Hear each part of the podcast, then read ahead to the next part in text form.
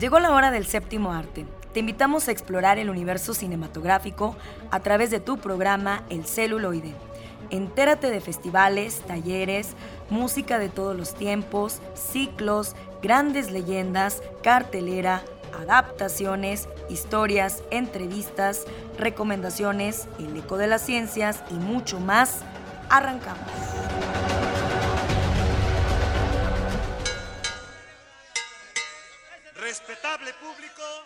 ¿Qué tal amigos de Radio Universidad? Ya estamos en su programa El Celuloide. Buenos días, buenas tardes, buenas noches, según nos estén escuchando a través de nuestro sistema podcast o a través de el 1190 de AM por la cultura y por el arte Radio Universidad. Gracias que nos acompañan en época de oro, homenaje a Santo el Enmascarado de Plata. Eh, nos visitan de Círculo Creativo Linca para hablarnos de su próximo ciclo las recomendaciones por parte de Miguel Ángel Leja de Cinema Cuarentena ya están aquí, por supuesto que sí.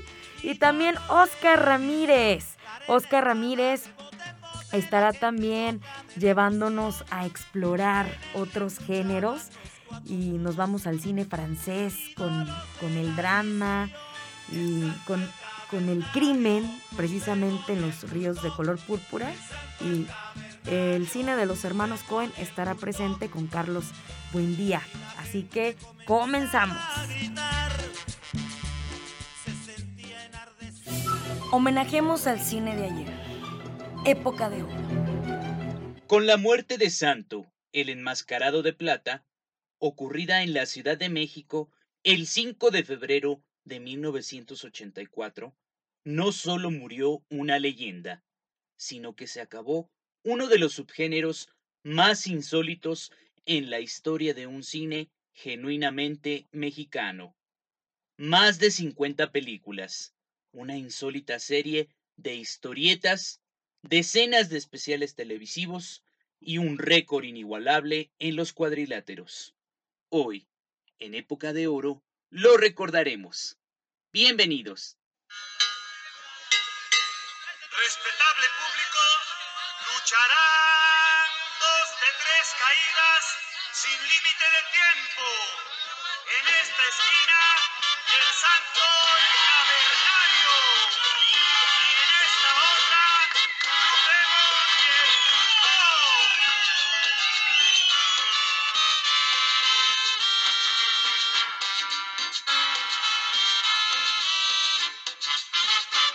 Hola, ¿qué tal amigos Radio Escuchas? Muy buenas tardes.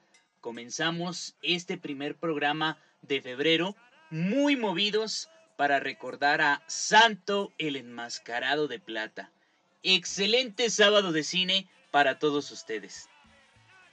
Rodolfo Guzmán Huerta, alias El Santo, debuta con su característica máscara en 1942.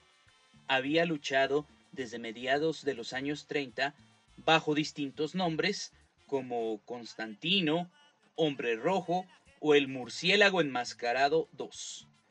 A lo largo de su carrera consiguió trascender a toda crítica o manipulación comercial para convertirse en un mito fílmico, quizás tan grande como Pedro Infante, Cantinflas, Tintán o María Félix. Por cierto, la lucha libre empezaba a popularizarse con la llegada de la televisión a principios de los 50. Y ello coincidía con el debut del Santo como héroe de papel color sepia en la célebre fotonovela firmada por José G. Cruz, de la que se llegaron a vender más de un millón de ejemplares a la semana. Es justo en 1952 cuando se realizan las cuatro primeras cintas mexicanas de luchadores. Entre ellas, cabría destacar La Bestia Magnífica, dirigida por Chano Urueta, y protagonizada por un par de actores de culto del género, Crox Alvarado y Wolf Rubinskis, ambos con experiencia en la lucha libre. A su vez, el esbelto y cómico bailarín Adalberto Martínez Resortes se erguía en la lona en El luchador fenómeno de Fernando Cortés. y David Silva encarnaría al célebre Huracán Ramírez en la película del mismo nombre, bajo la dirección de Joselito Rodríguez. Finalmente, el filme de luchadores más importante de 1952 es sin duda El Enmascarado de Plata, de René Cardona, escrita por Ramón Obón y José G. Cruz, creador de la historieta homónima. De manera insólita, el mito de El Santo no lo inaugura Rodolfo Guzmán, sino otro luchador, el médico asesino. La fuerza y el éxito de este cine radican en la combinación entre el melodrama, la ciencia ficción, el horror, la comedia y los insólitos anacronismos que llevan al propio santo al centro de la Atlántida, al universo del western, al interior de una nave marciana y a recuperar el mito de su máscara plateada, regresando a los tiempos de la colonia. 1958 es un año clave en la historia del género. Santo contra el cerebro del mal y Santo contra los hombres infernales. Ambas de Joselito Rodríguez. Marcan el inicio del más grande mito del género y la creación de una leyenda afincada, como se ha dicho antes, en el ring, la historieta y la televisión. Filmadas en Cuba, con más intenciones turísticas que de suspenso y producidas con un presupuesto paupérrimo. Escritas por Enrique Zambrano y Fernando Oces, este último, por cierto, interpreta a la sombra vengadora. Las dos primeras cintas del santo en las que se enfrenta respectivamente a un doctor criminal e hipnotizador que encarna Joaquín Cordero y a unos traficantes, pasaron inadvertidas durante su estreno en los cines Colonial, Cosmos e Insurgentes en 1961. De hecho, corrieron con más suerte las películas protagonizadas por Neutrón, El Enmascarado Negro, dirigidas por Federico Curiel y con la participación de Wolf Rubinskis y Julio Alemán. Sin embargo, Santo tuvo la suerte de llegar en un momento preciso, cuando el cine nacional se debatía en su peor crisis financiera y temática, al término de la llamada época de oro. Con el inicio de los años 60, el cine de luchadores llegaría a la edad adulta a pesar de sus tramas un tanto infantiles. Santo protagonizaría 24 de los filmes realizados en esa década, superando a todas luces el surgimiento de otros justicieros enmascarados como Blue Demon y Mil Máscaras. En 1961, el enmascarado de plata accedía a la producción regular con técnicos del sindicato de directores. En Santo contra los zombies, de Benito Alasraqui, enfrentando a muertos vivientes que robaban la joyería Plateros. Para 1962, con una delirante cinta de horror, llegaba la internacionalización de Santo. Se trataba de la célebre Santo contra las mujeres vampiro, de Alfonso Corona Blake. En la tradición del mejor cine gótico de los años 50 y 60, no faltaban El castillo en ruinas, las telarañas, las tumbas abiertas y las inquietantes mujeres vampiro que mostraban de manera seductora sus curvilíneos cuerpos envueltos en túnicas blancas, como lo muestran las guapas actrices Ofelia Montesco y Lorena Velázquez, en el papel de Sorina, la gran reina a quien se pretende revivir. Santo empezó a obtener más dividendos por contrato de película y en el camino fue dejando a varios productores aborazados interesados tan solo en explotar la fórmula con poco dinero. A Santo se le prometía siempre la gran superproducción. Esta llegaría a fines de su carrera en Santo contra el Doctor Muerte, rodada en España. Incluso llegó a aceptar un sueldo muy bajo en contraste con los grandes ingresos en taquilla que sus películas percibían, y tuvo que soportar una campaña en su contra que incluyó a competidores como Jorge Rivero y principalmente a Blue Demon, quien debutaba en el cine con El Demonio Azul en 1964. Yo soy Alex Jara. Sigan con nosotros en el celuloide a través de la señal de Radio Universidad.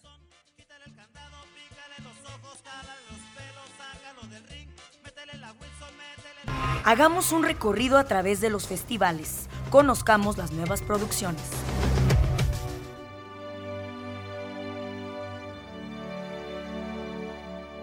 Continuamos con más aquí en el celuloide. Ya está con nosotros Alba Yasmín del Círculo Creativo Olinka para hablarnos del el siguiente ciclo que tendremos aquí en este espacio terapéutico y con una propuesta muy interesante, ¿no? ¿Cerraron con el Cisne Negro? Cerramos con el Cisne Negro el, el pasado jueves 3 de febrero a las siete y media tuvimos ese ciclo con la especialista Laura Sánchez, especialista en biodescodificación, que nos introdujo en todo este universo de las personas obsesionadas por llegar a la cima, por el reconocimiento, por la aprobación, incluso por amor propio, ¿no?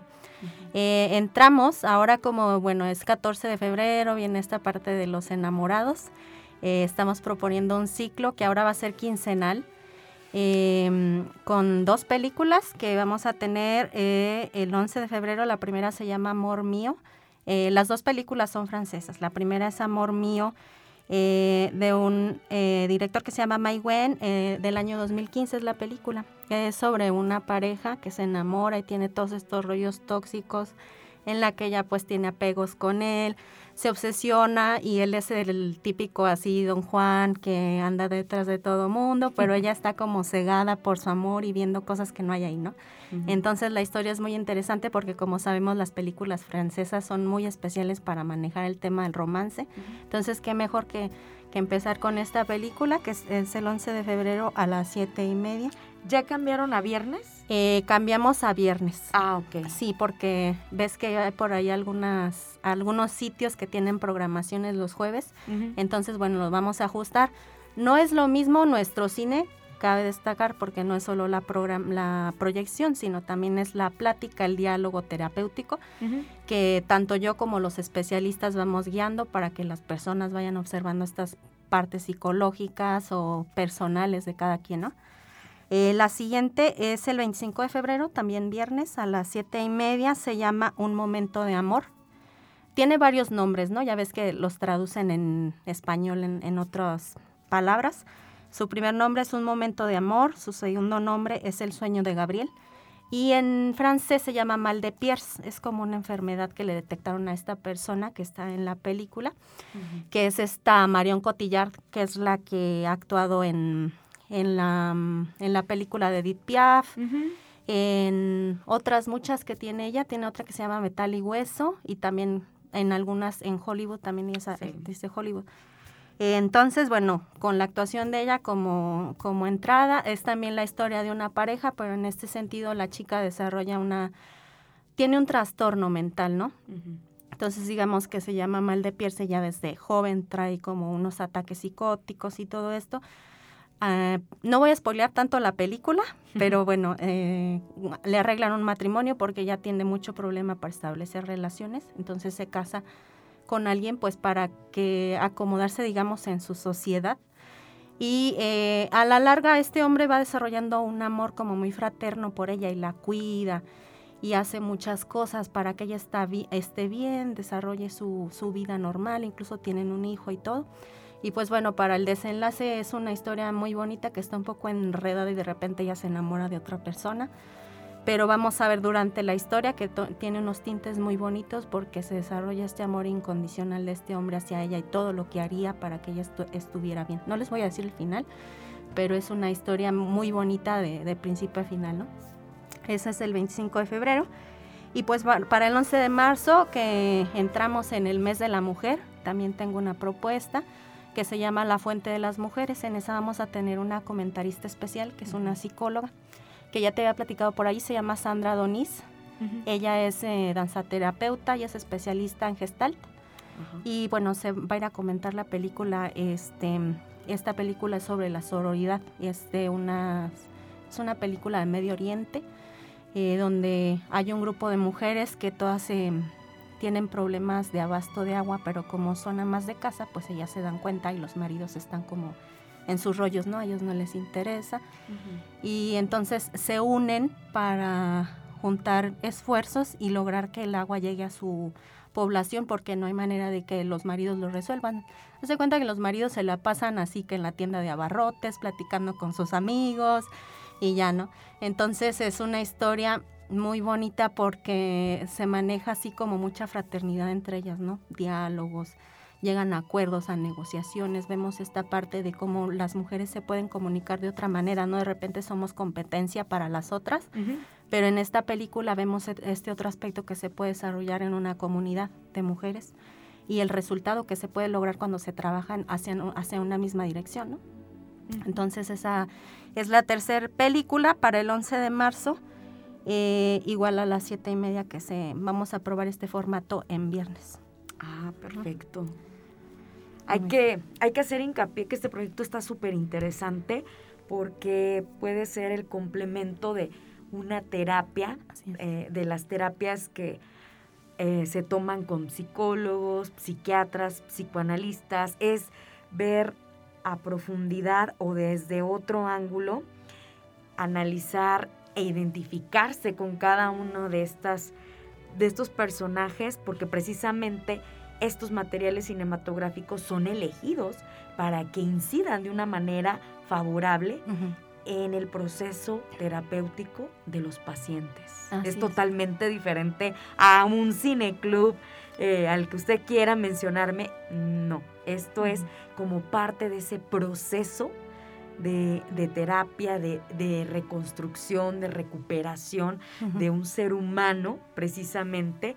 Y qué bueno, felicidades que los mismos especialistas que trabajan en este, eh, que trabajan y, facilitan este espacio, se han interesado en el séptimo arte como algo terapéutico que va eh, complementando el gran trabajo que hacen ellos con los pacientes, ¿no? Sí. Sí, es, es eh, una parte muy interesante que me está llamando mucho la atención del proyecto porque pues los proyectos tienen vida propia, ¿no? De repente los conceptualizamos de una manera, pero se van, eh, digamos, fusionando con el mismo espacio con el que estamos trabajando.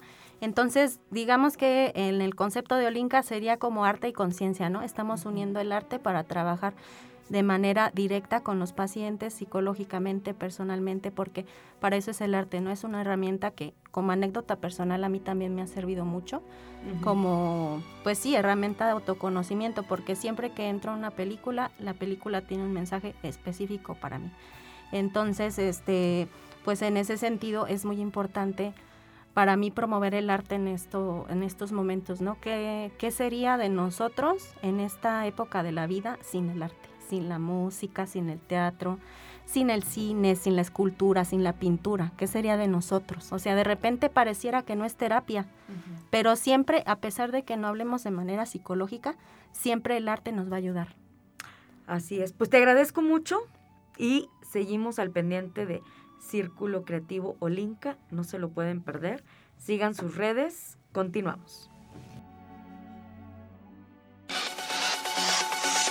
Y llegó el momento de las recomendaciones. ¿Qué hacer en este fin de semana?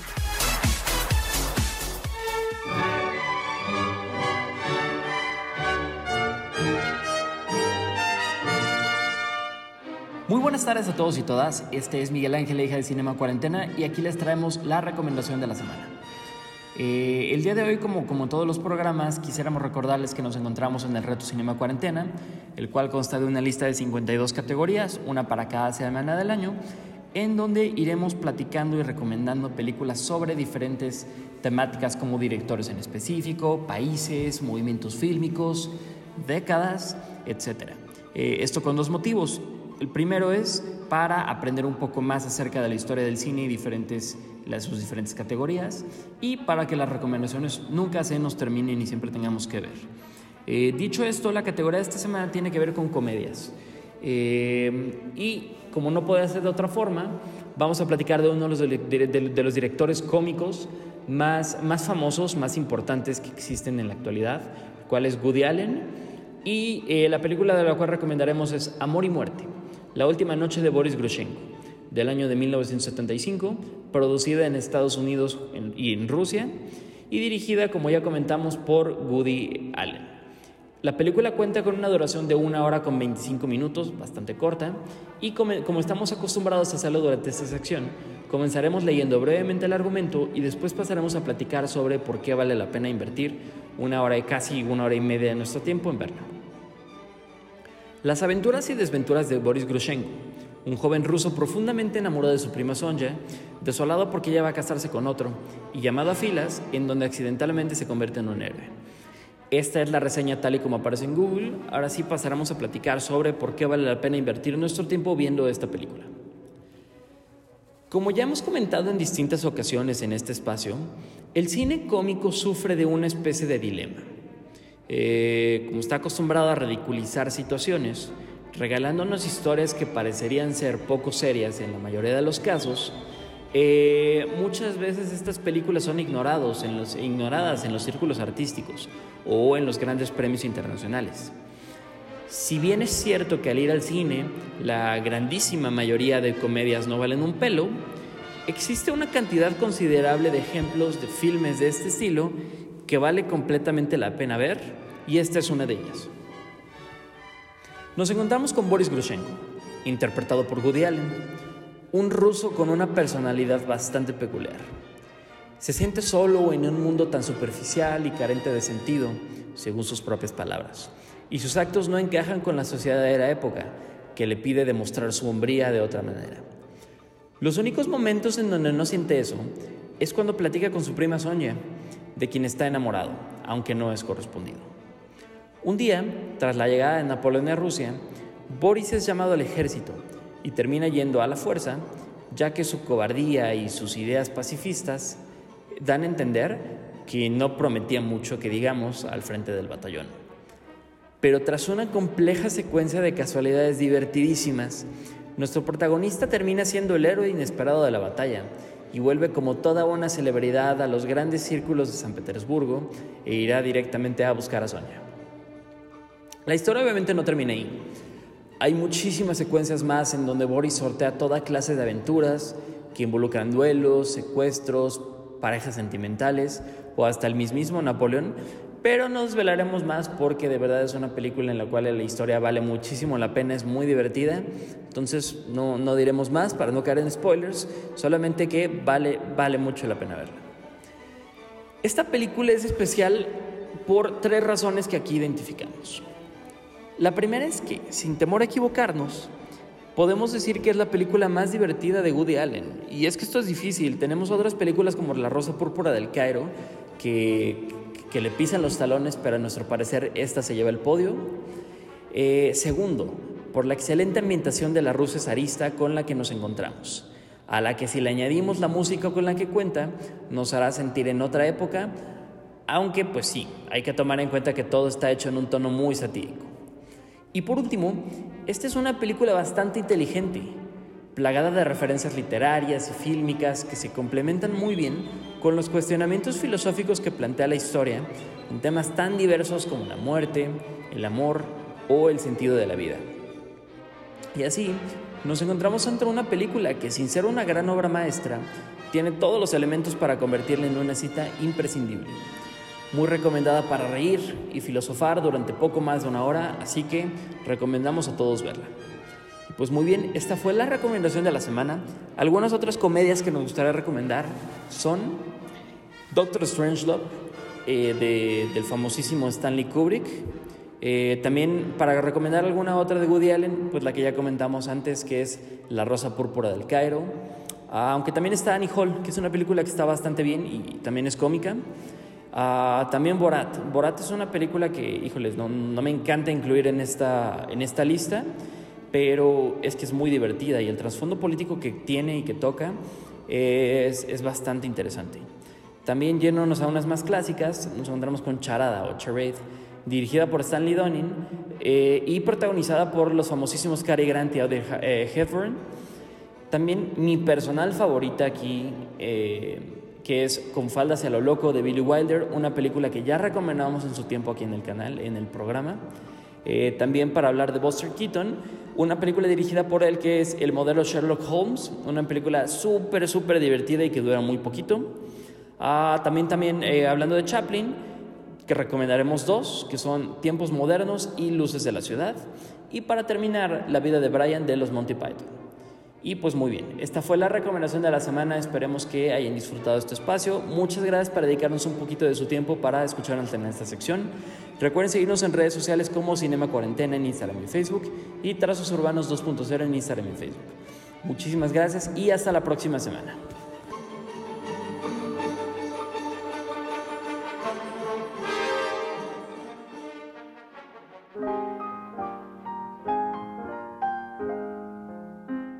Bienvenidos a la sección de ficción, cómics y otras rolas, donde ahondaremos en elementos de la cultura nerd.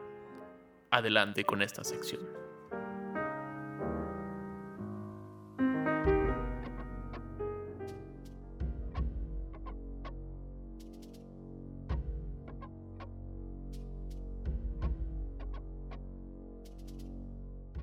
Hola a todos, bienvenidos al lado ñoño del celuloide. Me acompaña Carlos Buendía, Lalo Carrillo en los controles. Yo soy Oscar Ramírez y hoy queremos compartir con ustedes una película de John Renault y Vincent Cassel. Porque si usted ubica a algún actor francés, es John Renault y Vincent Cassel. Esta es la película doblemente francesa. Son dos de los tres franceses que podemos ubicar. Ajá, solo falta como Amélie o Marion Cotillard para hacer como la película francesa. Esta película se llama Los ríos de color púrpura. Es una película francesa dirigida por Matthew Kassovitz, que lo recordaban por El odio de Hank, también con Vincent Cassel, eh, que es del año 2000 y basada en el libro de John Christophe Grange, que tiene el mismo nombre, Los ríos de color púrpura. Una película de un thriller policíaco clásico, emocionante, con una temática nazi, turbia y con el tema en su momento actual sobre genética, que va mezclando el viejo mundo de la policía con el nuevo mundo y las nuevas tácticas policiales a través de Vincent Cassel, que es el joven detective, eh, joven y moderno, contra John este John Renault. Con John Renault, que es el policía viejo que toda se la sabe y no le quiere explicar nada a nadie, porque ese es su personaje bastante sangroncito. Pero, este, los ríos de color púrpura se unirán en esta serie de sucesos que aparentemente no tenían nada que ver. Sí, es una película muy interesante porque en la, en la historia que nos va contando van partiendo de estas dos historias separadas en donde John Renault es como este investigador de la gran ciudad que sabe, se la sabe de todas y los policías es como wow. Que lo llaman porque encuentran el cadáver en uno de los este cerros, Alpes, ¿cómo se llama? Sería como en las montañas heladas. En las montañas de, ficción, en la película. cerca de una universidad prestigiosísima este, donde dicen que hacen los siguientes Bill Gates del futuro. Que esa es la referencia más noventera de la película. que no hablan tanto de los, los, finales de los noventas, principios de los dos miles, que eso. Y en donde pues, el, este acto completamente sádico saca de, onda a la policía local, por lo que tienen que recurrir a él. Y en una historia aparte, que en, en un momento se nos es difícil al inicio como entender qué está pasando a varios kilómetros de distancia, Vincent Cassel es este policía moderno. Que, anda en tenis. ¿Qué? anda en tenis, que es lo más genial. Ajá, que es como, como personas que se dedican, es muy joven para ser policía. Investiga eh, la profanación de una tumba de una niña. El hecho de como aislado de hicieron vandalismo en una escuela y se robaron unos documentos. Entonces estas dos cosas que pues, son completamente diferentes. Una cosa es como, ni siquiera es un delito, ¿no? Es falta administrativa o algo así, van como delito juvenil. Y otra cosa completamente atroz, sádica.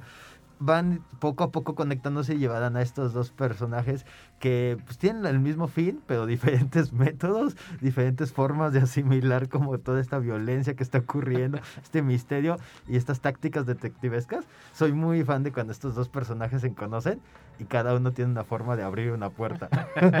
sí. esta película tiene como muchos de esas cosas, detallitos que van como construyendo a los personajes. Y que además, este, para los demás, son súper odiosos. A nadie les cae bien el otro, el policía, ni John Reno, ni Besen Cassell. Y ellos, aunque se super odian, son los únicos que se aguantan. Porque tienen esta, como muy claro su, su ideal del policía y lo que debe ser el, el ser un buen policía, ser un buen detective. Y justo estas dos formas de, de ser detective y de personalidades y de los propios acontecimientos este, delictivos marcan la personalidad de, ambos, ¿no? El viejo detective, el viejo sabueso contra el joven que se enfrenta como a casos modernos, por decirlo de una forma, y que cuando se unen las dos investigaciones, una aparentemente solo a través de vandalismo y una donde están buscando un asesino que creen que es un asesino serial dentro de esta universidad que tiene una historia peculiar, oscura y turbia que resulta que todos son familia, todos son primos en esa universidad de Foiler, Monterrey, la universidad. como el Tec de Monterrey o algo así. Y este porque es para poder crear a estas élites la única forma de tener esa universidad prestigiosa es que todo se quede en la familia a través de las razas, de la casta, que resulta ser una idea bastante nazista en la película y que John Reno va descubriendo este eh, pasado de la universidad que está ligado al primer asesinato. Sí, es, es una película que justamente empieza como algo muy cotidiano, cosas que el mismo personaje de Jerry dice, en un día ya acabo este asesinato y, Y no Nel. voy a-". Y no, y se empieza como a poner más, más denso y, y ponen este tema, ¿no? De la eugenesis, de la raza perfecta, del nazismo, sobre la mesa, en un punto en donde pues tú empezaste como con papeleo, ¿no? Así como de, ay, ¿qué, qué hicieron las chavos? Pusieron unas esvásticas allá afuera de una los tumba. skinheads del barrio están echando relajo. Ajá, y creo que eso es como muy padre de la película, cómo van a ir construyendo poco a poco este caso, cómo esos pequeños detallitos, esas pequeñas ideas de, ah, mira, yo me acuerdo que este, este testigo tenía esto, no voy a ir a entrevistarlo y luego terminas como más adentro. Es una película muy, muy de detectives, o sea, si es como si te Sí. gusta eso, eh, aquí es donde Tienes que llegar. ver la película. Sí, no, su, la estética narrativa y el guion están bien, están bien construidos y hasta ahí no hay una gran, este, entre comillas, joya cinematográfica, pero es una película que entretiene muy bien, que está bien construida, que es fácil de ver y que estés como demasiado metido en la propia historia. Porque además cumple una de estas reglas, spoiler, este, el personaje, el asesino es presentado en los primeros minutos de la película. Ti- Tiene un corte en donde como que te hace clic, que, que, que cambian de, de- de- de escena, que dices, claro, ahí está, esa es la respuesta a, a este misterio, ¿no? Y luego se te olvida. Ajá, la- y la película tiene mucho esto de, yo, yo le llamaría ponerle como acentos a, a ciertas escenas en donde se nota que hacen unos do- dolly zoom, donde empiezan como a poner estos paneos, estos Sí, travelings. cuando se ve diferente la película es que es algo importante. Ajá, y- y es una cosa que yo disfruto mucho, porque es como, vas, estás haciendo tu chamba y de repente das estas cositas bonitas. Dices, claro, no te clavas como en esta estética y en la forma, o sea, pero sí de repente le echas un tantito más que se aprecia un chorro. Ya cuando lo estás viendo es como, qué bonito. O, ah, ¿por qué me emocionó tanto que él descubriera que tal cosa ocurrió el día de ayer? Sí, es una película que está muy bien construida desde cómo se presentan los personajes, qué hablan los personajes, qué ocurre con los personajes y qué está ocurriendo con la cámara en el entorno para que vayamos jugando también al detective en esta trama de ir encontrando eso que es importante y esos acontecimientos peculiares que están en torno a la literatura clásica, a estas, la élite, la idea de la raza superior, un tema que es creo importante y fundamental en la historia, que está hablando de la genética y como de los puntos de pensamiento o filosofía en su momento de lo que era la creación genética, ¿no? Y desarrollar grandes genes. Y hay tantos temas y tantas formas que luego regresa como a lo, entre comillas, banal. Me gusta mucho esta personalidad que tiene John Renault, que le tiene un super miedo a los perros. Y al final de la película lo, lo va a explicar como su desarrollo de personaje y se termina la película. Ese, ese es un gran como, como esta cosa que juego que hace como el director de tú crees que va a ser importante, pero no. No, solo está ahí para Ajá, como, aportar como un un buen momento. gag, ¿no? Que, que tiene varios, tiene por ejemplo el de la pista de atletismo que Ah, cuando sí. él conoce, John Reno conoce a uno de los personajes, hacen como un comentario sobre, hay una pista de enorme atletismo a mitad de la Universidad.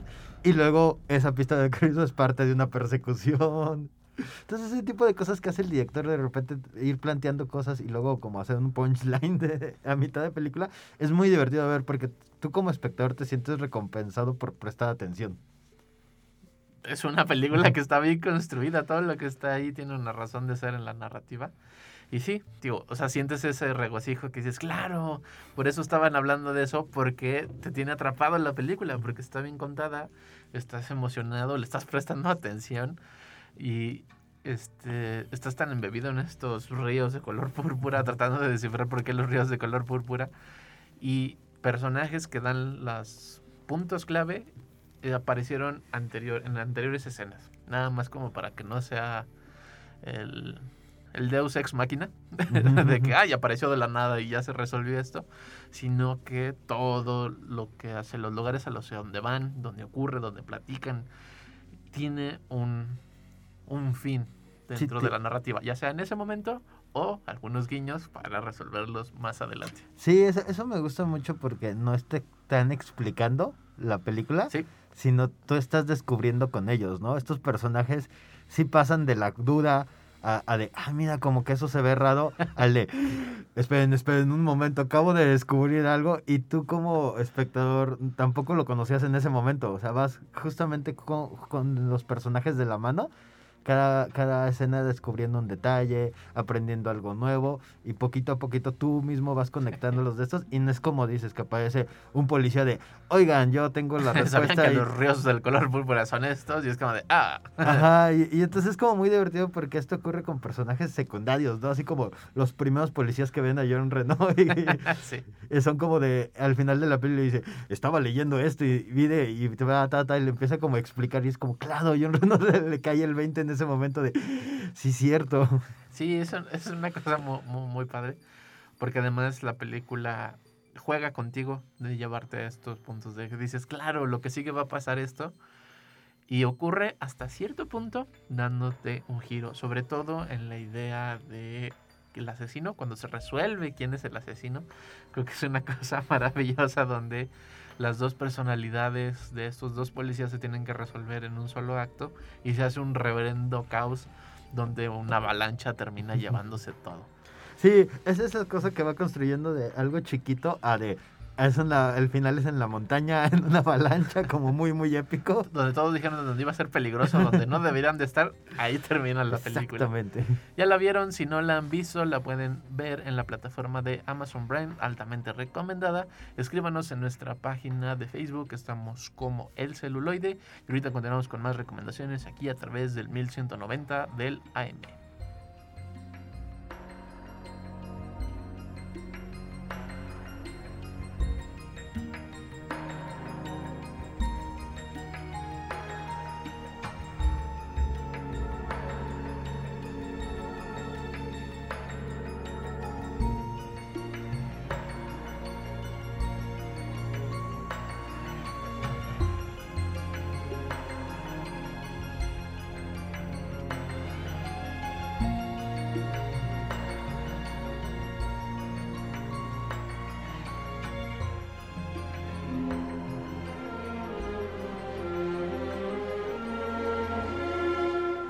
Hacer una recomendación que no pueden rechazar.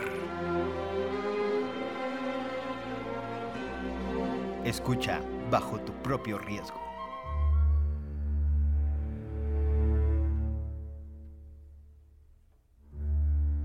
Hola amigos y amigas del celuloide, yo soy Carlos Bendía, se encuentra aquí conmigo Oscar Ramírez Bienaventurados todos aquellos que se animan a ver esta película.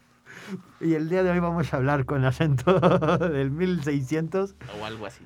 eh, porque les traemos una película que se llama La tragedia de Macbeth, basada en La tragedia de Macbeth de William Shakespeare. teatro de Macbeth de William Shakespeare. Yo creo que ni siquiera es basada, es como de el montaje de, de la- de esta obra en una versión cinematográfica.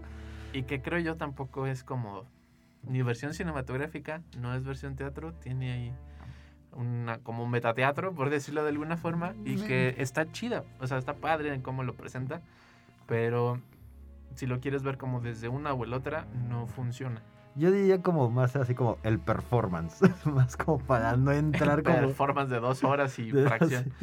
Esta película es dirigida por Joel Cohen, eh, la mitad de los hermanos Cohen, que decidió hacer su debut solito, sin ayuda de, de su carnal, Y le echó ganas. y le echó muchas ganas porque esta película es una interpretación de la obra clásica de Macbeth. Interpretación entre comillas porque está ahí los diálogos de la, la obra. Sí, o sea, básicamente es así, la, tal cual dice la obra, los sonetos, lo de que la brisa del viento acaricie tus oídos y cosas así.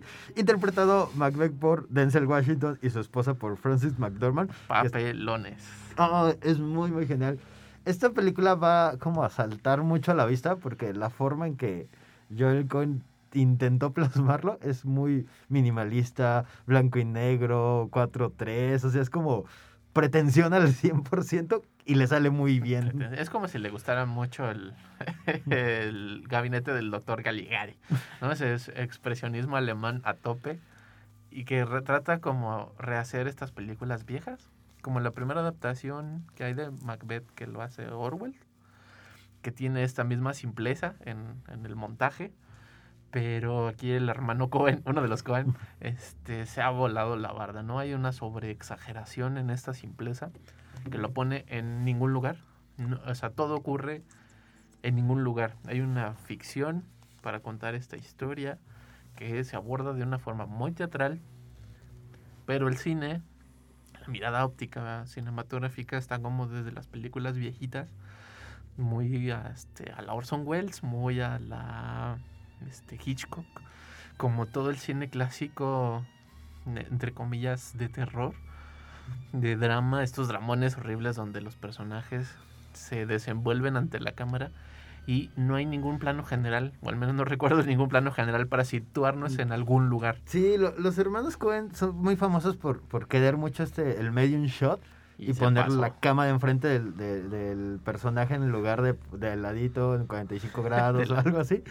Entonces, y hacer como estas como one shot que le llaman, que es como si hay una conversación, primero grabo a uno y luego volteo la cámara y grabo al otro. Aquí todo ocurre en el mismo plan. Ajá, y esta película es Como en así. el teatro. Sí, sí, es, es- es como muy raro porque le echamos muchas ganas a la escenografía, al diseño de arte. Parecía de repente como una obra de teatro, pero luego de repente como que no. O sea, estos planos que tiene de cámara estática y cosas moviéndose y de Sí, repente sí, cuando empieza cielo. a parecerse a teatro, empieza, voltean hacia el cielo y la cámara ve en contrapicada y dices, claro, no estoy en el teatro, ¿no? Ajá, o tienen como Pero tampoco estoy en el cine. Ajá, tiene estos como ligeros movimientos de que, ah, como que se movió la cámara, porque ya no estoy en el mismo lugar cuando empezó la escena, ¿no? que son cinco minutos de Denzel Washington hablando, ¿no? sí, bueno. Sí, porque quien no conoce la historia de Macbeth como yo, que es como Fue la primera vez. Ajá, es que son, eh, las historias de Shakespeare son esas cosas que cuando, como perteneces a una sociedad, tú sientes que ya lo viste. O sea, te sabes la historia de Romeo y Julieta aunque nunca hayas leído la obra, te sabes la historia como de Macbeth, como que tienes como las vagos referencias. Creo que eso, eh, fu- funciona mucho como, como- son referencias, ¿no? De muchas obras, muchas películas, desde Los Simpsons, ¿no? Sí, digo, hay un montón de bromas, un montón de resignificaciones, momentos del drama que ocurre en Macbeth, que es la historia de una historia de traición y cómo la locura el- embebe a este personaje, lo, lo absorbe de una forma brutal porque ha traicionado todos sus principios por el consejo de su esposa y sobre todo por una este Una profecía, una que- profecía, que, gracias. él, viniendo de batalla a Macbeth, que le, iba, le fue muy bien, iba a ser varón y, y- y esta onda, esta profecía le dice, tú vas a ser rey. Y tomando en parte de eso, este, decide justamente crear un complot con su esposa, su esposa lo, lo motiva, lo anima, le dice, sí, sí, ándale gordo ándale ve". gordo, ma- mata al rey, matan al rey, toman poder, y la culpa lo empieza a volver loco, ¿no? Y empieza a volverse este, pasar de un caballero eh, altamente respetado a una persona prepotente, este, agresiva, violenta, que trata de, de dominar su reino más con miedo que con respeto. Sí, y que además este, todo esto está reflejado solo en el diálogo, porque la, la puesta de la cámara no, no quita ni agrega dinamismo dramático, como tampoco el espacio, solo se ve súper genial, se ve muy fregón cómo están ahí, pero este montaje como demasiado teatral, de pronto ya no sabes qué estás viendo, que está poniendo atención, y los diálogos son una cosa maravillosa porque sí están tomados de la obra, y que mm, la película juega como con la rareza, es una película rara de ver, o sea, porque no estamos acostumbrados a eso, y si es- eres asiduo a ir al teatro, que sientes que algo falta, o sea, es como de, "Ah, esto no es teatro, pero tampoco es cine, y entonces tampoco es un drama musical. Pero la escena donde le dan la, esta epopeya a Macbeth, que es el de los cuervos, que es un, un cuervo, una persona que se está antropoformizando en esa escena, es una cosa maravillosa. Pero luego te echas otra hora y media de lo mismo y se vuelve, creo yo, sumamente cansado. Porque sí, esta idea del one shot está en toda la película y es como, ya me quiero levantar de aquí y no puedo. Sí, o sea, de repente es, es pesada. Creo que, creo que es una película a, a- a los ojos de alguien como más novato. Por ejemplo, yo que no soy asiduo de leer literatura de, de William Shakespeare. De repente dan cosas como de es que no estoy entendiendo un poco como las líneas, ¿no? Eh, esos diálogos pesados. El hecho de que visualmente estás viendo a Denzel Washington dando la interpretación de su vida. Pero no estás viendo más información, se vuelve como pesado. Porque pues a veces el cine ayuda mucho, ¿no? Ayuda como, como objetos, planos que te ayudan Sí, como a va- asimilar la información. va a y aquí acentuar, no, ¿no? te viene directo de, de este personaje, que es muy bueno, es muy grande. Creo que es Denzel Washington al nivel de día de entrenamiento. Sí, o sea, la apuesta del trabajo de todos quienes hacen la película es una cosa maravillosa. O sea, hay un gran trabajo, hay una dedicación impresionante. Y como esta cosa que siempre han dicho los actores, que hacer teatro siempre ha sido la gran cosa, aquí es como la resolución de esos actores y de eso en Washington se vuela la barda, ¿no? Y en esta que decías, ¿no? O sea, para decir que se siente mal y se está volviendo loco, se ha hecho un soliloquio de 10 minutos mientras ve una ventana que nada más es una esfera blanca en un tono cuadrado, ¿no? Tra- tras un tono cuadrado. Y este super contraste de blancos y negros se vuelve muy padre de ver, le da una profundidad muy extraña a la película, pero en esa profundidad se siente plano, o sea, tiene este como dualidad de discurso muy raro, o al menos a mí me pareció muy raro. Sí, es que como que tratan de, de despojar de elementos para que los pocos elementos con los que juegan sean demasiado impresionantes. O sea, eh, eh, por ejemplo, la pelea en la que tiene Macbeth al final, es un pasillo Sí. blanco, ¿no? Y aún así se ve como muy impresionante el hecho de que eh, eh, tiene este efecto de sonido que de repente son como golpeteos, como pasos, y que poco a poco se van convirtiendo en gotas de sangre y luego esas gotas se convierten en agua. Durante toda la película es como de, claro, el único detalle o diseño de sonoro que haces, muy evidente, es muy, muy importante, ¿no? Y, y es- a veces es como cansado porque estás acostumbrado a que haya más elementos, haya más cosas y como es como la gente que empieza a decir, es que si, si no hay ruido me desespero. Creo que esta película es así, ¿no? Te quita muchos elementos que podrían distraer a la audiencia y te centra en algo y a la audiencia no está acostumbrada a apreciar una película a detalle. Sí, y que bueno, y que además no hay tanto detalle, que es lo raro ajá, sí, de sí, la como- película. Y que a mí me sorprende como esas cosas que anteriormente, en inicios del cine, se resolvían de manera mecánica, presencial en puesta. El hermano Cohen decide utilizar recursos digitales. Entonces creo que eso le da una dinámica muy eh, rara y peculiar. O sea, en vez de poner una gran pantalla pintada con el cielo, es un cielo en pantalla verde, ¿no? Y lo dibuja digitalmente para ponerlo ahí. Y toda esta como vamos a hacer cine viejito a la, forma moderna, sí le da un- una sensación muy peculiar. Pero si te encanta los diálogos, te encanta Shakespeare, te has leído, has ido a ver Macbeth, sin duda vas a disfrutar de una forma excepcional. Yo creo que para la gente que no la ha visto sería como una buena forma de aproximarse. Y no es con para verla con palomitas. Ahí Sí, sí, no, no, no, no, compren no. su combo nachos porque aquí no funciona.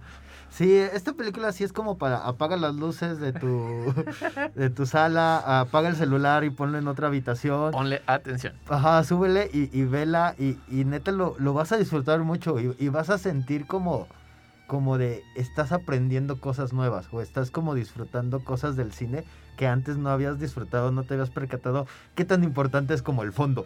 Sí, O sea, es como- como un buen sobre, un sobreensayo de cómo funciona el cine, pero tampoco es un ensayo, ¿no? Es una apuesta cinematográfica que a mí sí me gustaría ver como más obras en este estilo. O sea, que de pronto se convirtiera como en un género. Estaría yo muy emocionado de ver otras obras. Sí, así que la pueden ver en la plataforma de Apple TV. Está disponible, se acaba de estrenar. Véanla, se los co- recomendamos completamente. Y puedes escuchar este y otros episodios de El Celuloide. Estamos como El Celuloide Radio Universidad en Spotify. Ahí nos pueden ver y no- mandarnos mensajes a Facebook. Estamos como El Celuloide. Es- escríbanos, ¿les gustó esta eh, película? ¿Quieren otras interpretaciones de Shakespeare con los hermanos Cohen? Bueno, un Con hermano uno de los Cohen. hermanos Cohen. Escríbanos. Hasta la próxima. Adiós. syllable of recorded time.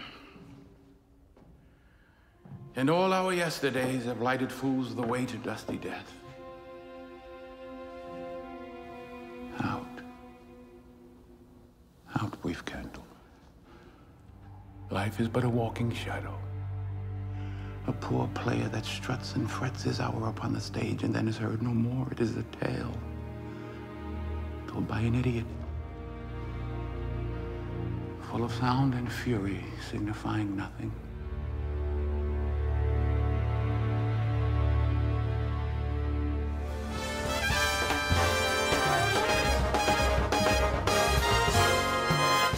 Esto fue El Celuloide. Escúchanos por el 1190 de AM. Teléfonos en cabinas 826-1348. Síguenos en nuestras redes sociales y YouTube. Nos encuentras como El Celuloide. Dirección de Radio y Televisión de la Universidad Autónoma de San Luis Potosí.